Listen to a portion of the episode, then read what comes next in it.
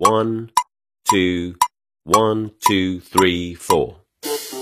大社会，小新闻，新鲜事儿，天天说。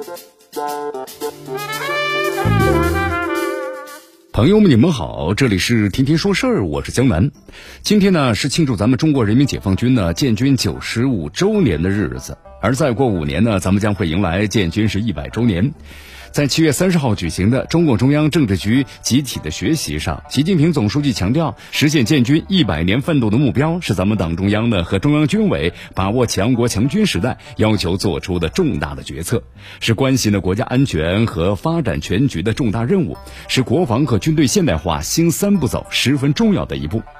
站在今天这样一个关键的节点，咱们回首历史，展望未来，人民军队呢走过了辉煌的旅程，也取得了伟大的成就，正在昂首阔步迈向了强军兴军的新的征程。一九二七年的八月一日，南昌城头呢一声枪响，就拉开了咱们党的武装反抗了国民党反动派的大幕。从那个时候开始，这支人民的军队就开辟了全国第一个农村革命根据地——井冈山革命根据地，走过了人类历史上从未有过的伟大的战略远征。红旗漫卷西风，把革命的火种燃遍了中国。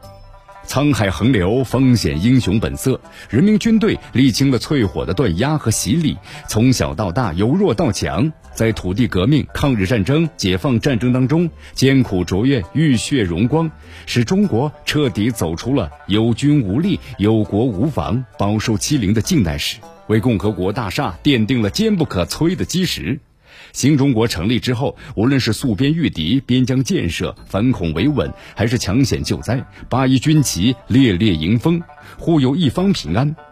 在脱贫攻坚的战场，在疫情肆虐的前线，在国际维和、远洋护航、紧急撤侨等等人民和国家需要的地方，每一次极难险重的任务，都有人民军队冲锋的身影，都是人民子弟兵奋战的疆场。在七月二十七号举行的颁授八一勋章和荣誉称号的仪式上，中央军委向八一勋章的获得者颁授勋章和证书，向获得荣誉称号的单位颁授荣誉奖级。这不仅是对勋章获得者的最大褒奖，也是对学习和宣传阴谋最强有力的号召，也是党和国家对人民军队的最高肯定。进入新的时代，世界正发生了前所未有之大变局，我国正处于由大向强发展的关键阶段，我军正经历着一场革命性的变革，改革是强军兴军的必由之路。除了设立八一勋章，完善我军荣誉激励制度，人民军队的组织架构、规模、编制、制度体制，也正经历着新中国成立以来的前所未有的变革。一生誓言，一生兑现，培养有灵魂、有本事、有血性、有品德的新一代革命军人，同样离不开社会各方的合力相助。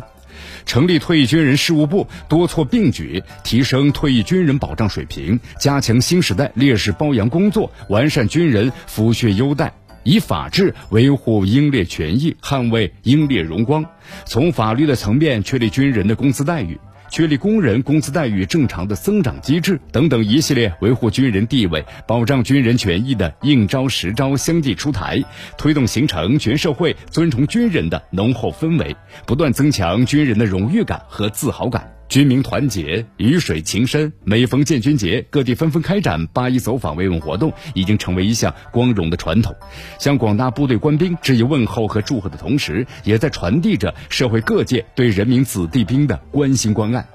军强则国强，国强则民安。军民国本为命运共同体。九十五年，对于人的一生而言，已是台背之年；而对一支军队来讲，却是风华正茂、砥砺奋进之时。山因己而雄，屋因梁而固。国有脊梁，才能屹立不倒。在此，中国人民解放军在此中国人民解放军建军九十五周年之际，有需要呢以新时代的精神和奋斗姿态，全面推进国防和军队现代化，坚持党对人民军队绝对领导，不断擦亮人民底色，实现国富和强军相统一的建军一百周年奋斗目标，更好护佑家国安康。这里是天天说事儿，我是江南，咱们明天见。